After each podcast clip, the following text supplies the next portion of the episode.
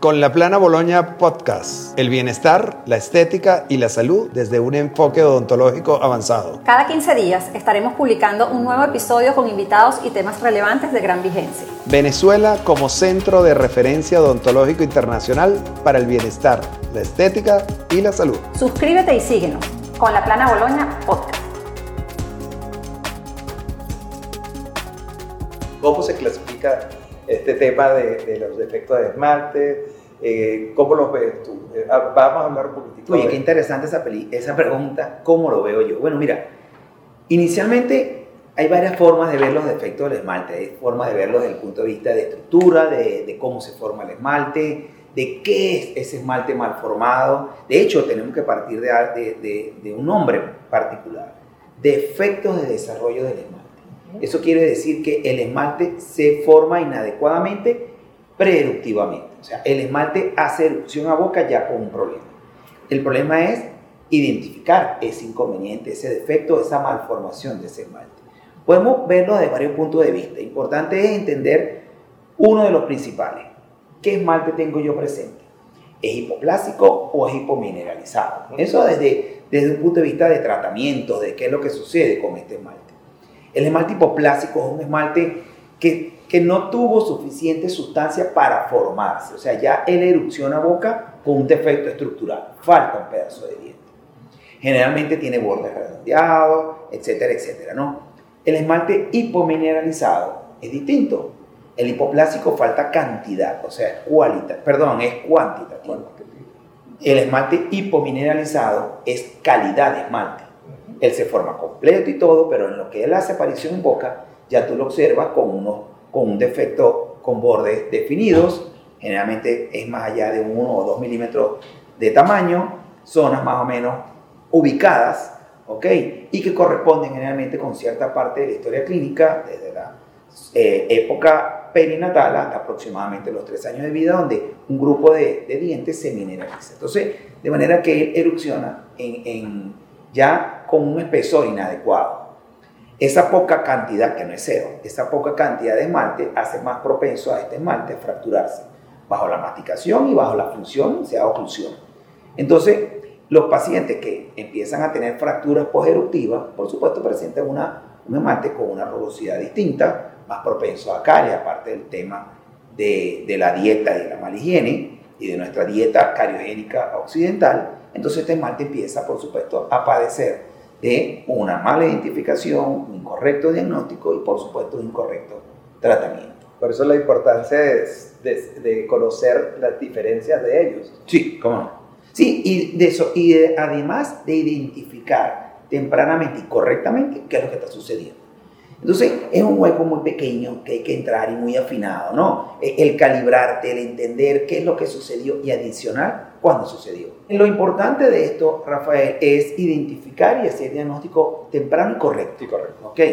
Y de, de, esto va mucho de la mano de hacer lo que se llama ingeniería inversa, ¿no? Aquí sería desarrollo inverso de cómo se formó este esmalte. Si tú comprendes la etapa de segregación, la etapa de mineralización, y maduración y posmaduración del esmalte, tú puedes decir, este esmalte y este diente en particular pasó algo más o menos en esta etapa. Cuando haces historia clínica con los padres, entonces tú empiezas a comprender qué fue lo que sucedió y empiezas a darte cuenta que no es el antibiótico, por decir algo muy nombrado, ¿no? Porque el paciente que toma antibióticos porque tuvo una fiebre y una fiebre es indicativo de una infección. Entonces, donde una infección está sostenida durante varios días, siendo el esmalte tan especializado y las células que lo forman tan delicadas que tienen, no, tienen capacidad de reparación, entonces van a formar mal ese esmalte. Entonces, de manera de que empezamos a comprender cómo tenemos que desdoblar el problema y entendemos que no es el antibiótico, fue la infección y la fiebre que se padeció, junto con enfermedades recurrentes, etcétera, etcétera, amén de, de otros problemas que vamos a seguramente hablar más adelante. Pero entender qué es lo que pasa con ese esmalte nos lleva a nosotros a comprender muchas cosas que a veces no, no, no tenemos la visión de comprender.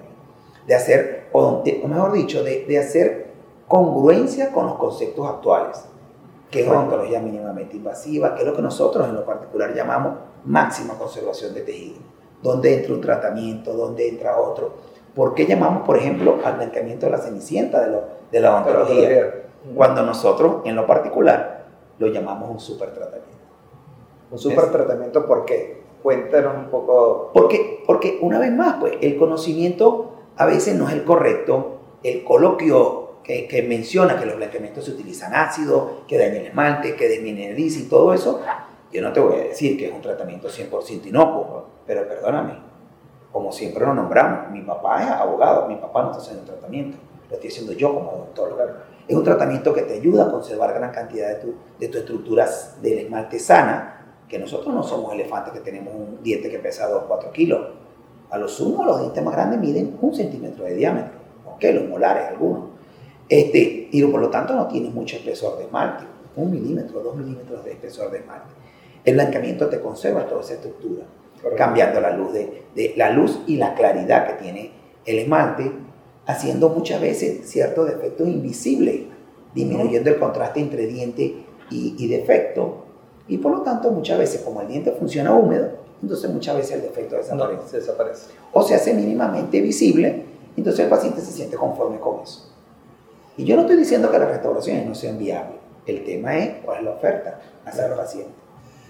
Una, una etapa, eh, entonces, que yo me pongo a pensar en todos esos pacientes que traen esos defectos de esmalte y que de repente llegan a edad de que tienen que recibir un tratamiento ortodóntico. Ah, okay. ¿Qué, qué, sucede, ¿Qué sucede? ¿Cómo es la interpretación del ortodoncista? ¿Cómo es la interpretación del ortopediatra en ese momento? Porque no se veo yo que no se puede colocar un bracket igual en un paciente que tiene un defecto de, de esmalte que un paciente que está totalmente sano. Claro. Ahora vamos a tomar tu comentario como base. No debemos ver el diente, debemos ver al paciente. Al paciente. Porque esos pacientes. Ahí está el error. Claro. Esos pacientes que tienen un defecto del esmalte, hubo una causa. Claro. ¿Cuáles son las causas? No sé.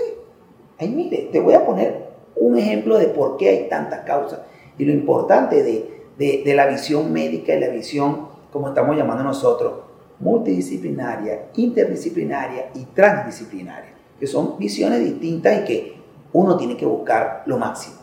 A veces lo logramos, a veces no lo logramos y nos quedamos solamente en la multidisciplinaria, pero es suficiente, pero multidisciplinaria verdadera. Tú nombras al ortodoncista y al odontopediatra. Yo diría que esos dos especialistas tienen que estar de la mano hoy por hoy. El ortodoncista como jefe de equipo, porque los, para mí los jefes de equipo son protecistas y yo ortodoncistas. El ortodoncista tiene que permitir que un odontopediatra entre de forma efectiva en el, en el equipo de trabajo, porque es quien más conoce el desarrollo del niño y del adolescente, uh -huh. no solamente desde el punto de vista craneofacial, desde todo punto de vista. ¿okay? Desde todo punto de vista. Lactancia materna, riesgo de caries, todo es impresionante cómo hay odontopediatras que están en hospitales, en servicios bien importantes. Entonces, este niño tiene, o esta persona tiene un defecto del esmalte por una causa. Mira, te voy a poner un ejemplo, como te iba a decir anteriormente. La condición celíaca. El 1% de la población mundial se dice que es celíaco. Podemos estar hablando de 700 millones de personas.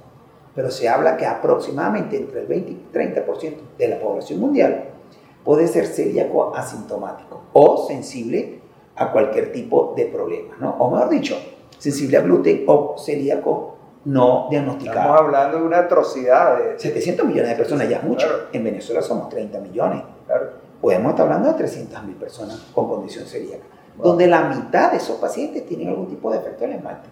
Pero es que la condición celíaca, no solamente que hay cinco tipos, hay dos tipos que se diagnostican en, en, la, en, la, en el primer año de vida. El primer año de vida, cuando tú introduce alimentación complementaria, empieza el niño a tener eh, síntomas y signos de que algo está pasando con su alimentación, donde el esmalte se está mineralizando de este esmalte de dientes permanentes sobre todo del diente anterior y el primer molar permanente.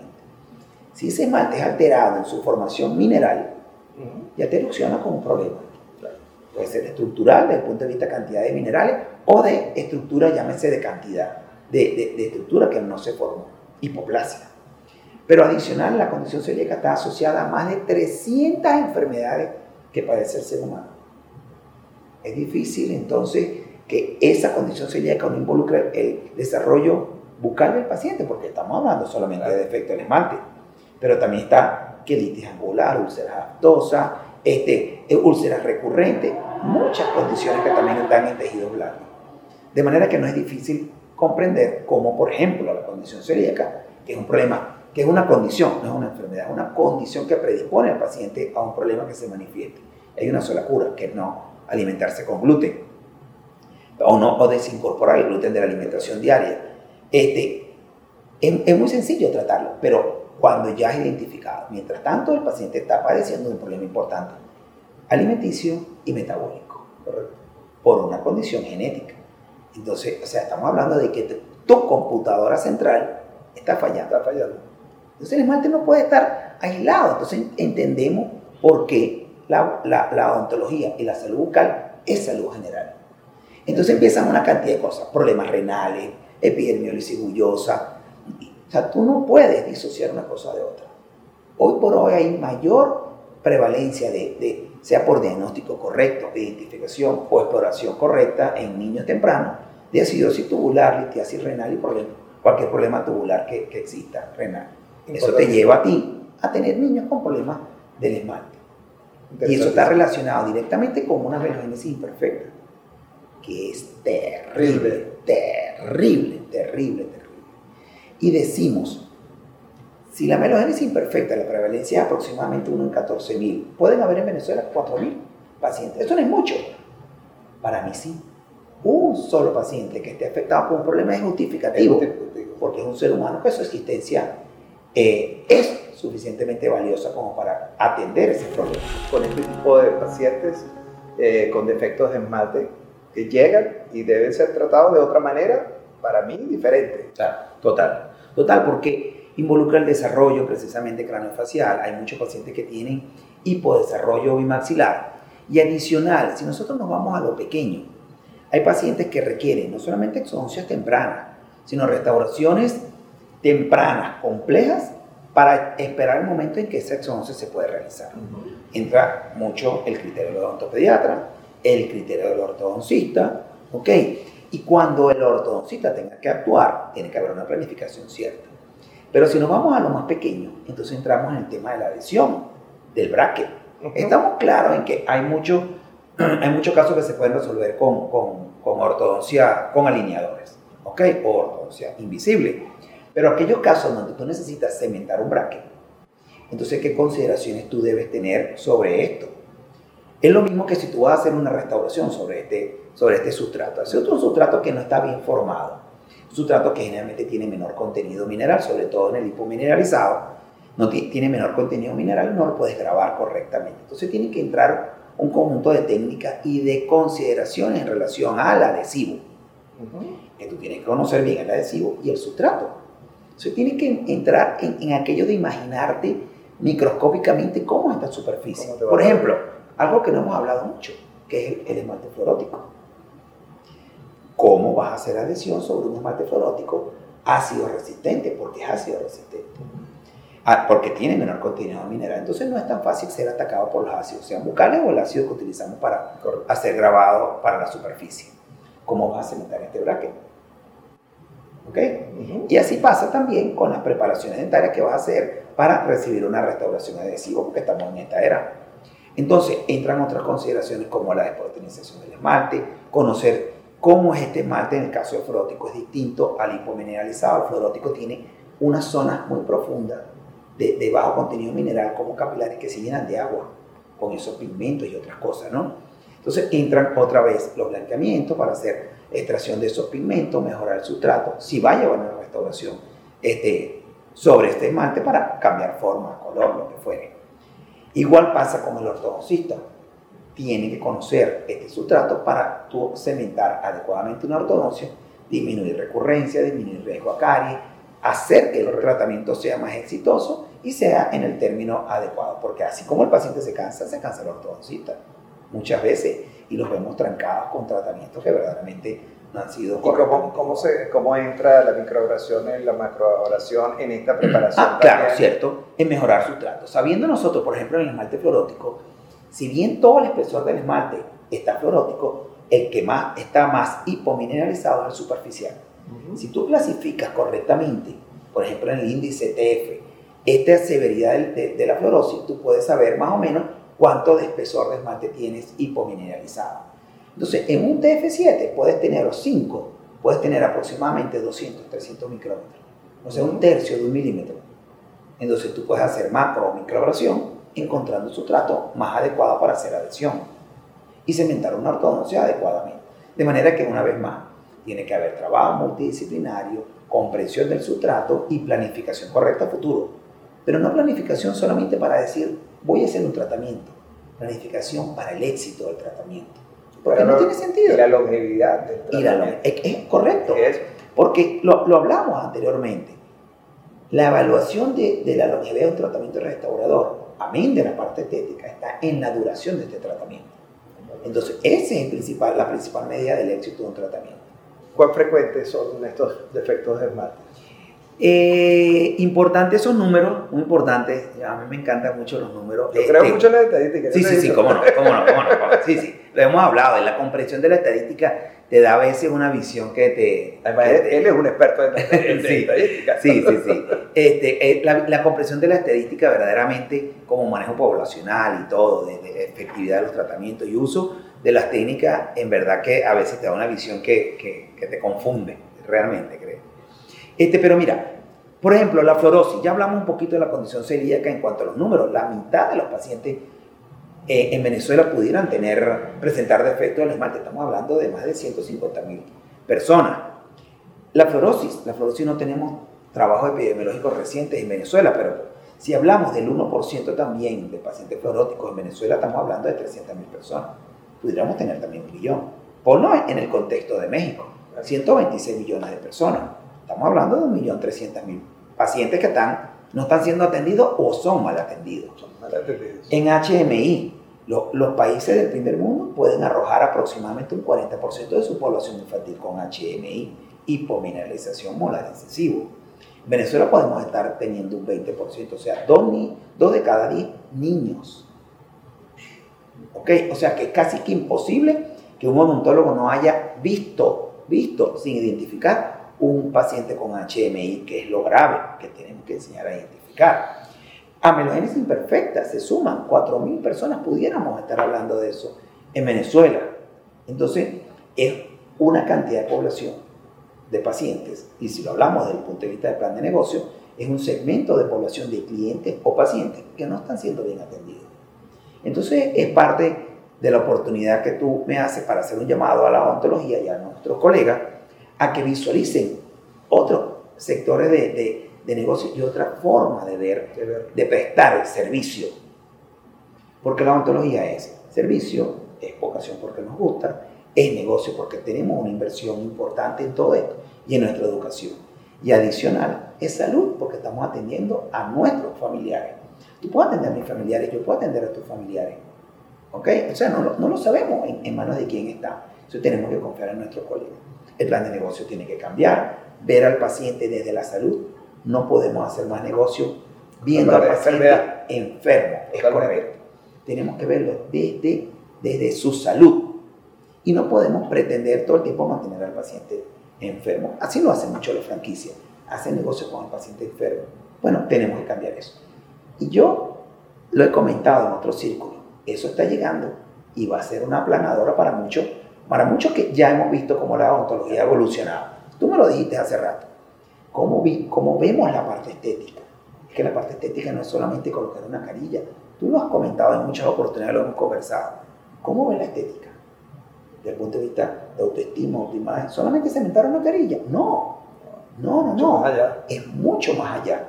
Es cómo vemos al paciente en un futuro.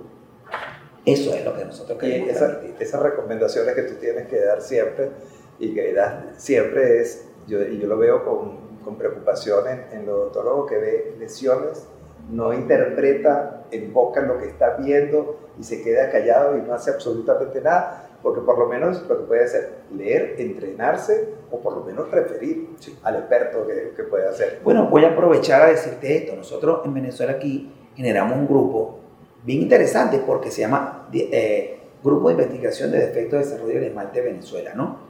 Están, está incorporado por... tú eres el fundador de... Eh, bueno, sí, ellos dicen que eso, ¿no? Pero realmente fue, fue un conjunto de, de, de, mucho, de muchos intereses académicos aquí. Son tres pediatras, una psicóloga y yo, en donde nos hemos dedicado mucho a trabajar esto, y además la psicóloga no nos dice, ustedes tienen una vara muy grande. Ella la vara la llama la responsabilidad. Tanto por poder como con poder, porque tenemos el poder de influir positivamente en el paciente, como la responsabilidad que tenemos en cambiar esas vidas. Que verdaderamente, y tú lo sabes, se cambian las vidas porque la persona sale completamente distinta. Entonces, de tener una persona muy afectada en su autoestima, en su desinserción social y escolar, logras tener un ser humano que Nosotros recientemente, hace seis meses, hicimos un tratamiento restaurador a una niña de 14 años y medio aproximadamente, donde fue un tema, cómo tratarla, y, pero esa niña, el bullying que recibía en el colegio era algo, eh, por lo menos seis reuniones con los padres, eh, eh, identificar, ponerse de acuerdo en cuál tratamiento debemos hacer también y qué etapa concluir en ese momento o cómo la, y cómo la vamos a llevar en el tiempo. Claro, porque es que hay mucha gente que menosprecia eso, pero es que si yo te digo a ti que a mí no me gustan tus lentes, tú me dices, ¿qué importa? Si ya tú eres grande. Claro. Pero esa niña no tiene herramientas, no sabe cómo defenderse. Nosotros, a esta altura, ¿qué me vas a decir? hay muchas cosas entonces que hay que hacer y hay que trabajar. Hay que trabajar. Pero esta información es fantástica porque se hace invisible muchas cosas que no lo son otros Bueno, y no solo eso, yo creo que eso es una pequeña parte de, de la información, porque tú tienes grandísima información y bueno, adicionalmente, mm, muy pronto nos, nos vas a dejar de acompañar aquí en Venezuela porque sé que tienes un proyecto interesantísimo para irte a Europa. Sí este, de verdad, este, me siento contento por tu proyecto y por todo. De verdad que te, deseo muchísima suerte. Vas a hacer un gran trabajo. Pero tú sabes, y yo sé que tú no te vas a desconectar de Venezuela nunca. Y vamos a estar en contacto y, y, tienes que ayudarnos, aunque sea desde la distancia, para estar con nosotros y ayudar a, a, nuestro Venezuela. Es una de las, de las consecuencias positivas de todo este tema de la pandemia y la cuarentena cómo se ha desarrollado la era digital, mucho más de lo que se había desarrollado antes, y nos permite cortar distancia. Porque lo que yo traté de hacer de educación a, distancia por 15 años, que nadie me la compró nunca, ahorita, gracias a Dios, la ya pandemia, compró todo la pandemia, la pandemia nos ha algo positivo en todo esto. De verdad, Alfredo, ha sido un súper gustazo que hayas aceptado, aceptado esta invitación. Tienes una información de película, de verdad de altísimo nivel. Pronto vas a estar de nuevo con nosotros. Seguro, cuando quiera. Gracias, gracias, gracias. Bueno, de todas maneras, vamos a aprovechar un mensaje más. Se lo voy a decir. A los odontólogos, primero, primariamente, visión de futuro. En verdad, créanme, hay, hay todo como nosotros estamos pregonando, diciendo, hay un futuro infinito sin horizontes. Ese es el que queremos que tú visualices. Y lo Musk lo está diciendo. Él quiere morir y ser sepultado en Marte. Yo quiero que mi hijo de tres años llegue a otra galaxia. Entonces viene un futuro que es cierto, que posiblemente ya esté cercano o ya haya comenzado ese futuro. La ontología no puede escapar de eso.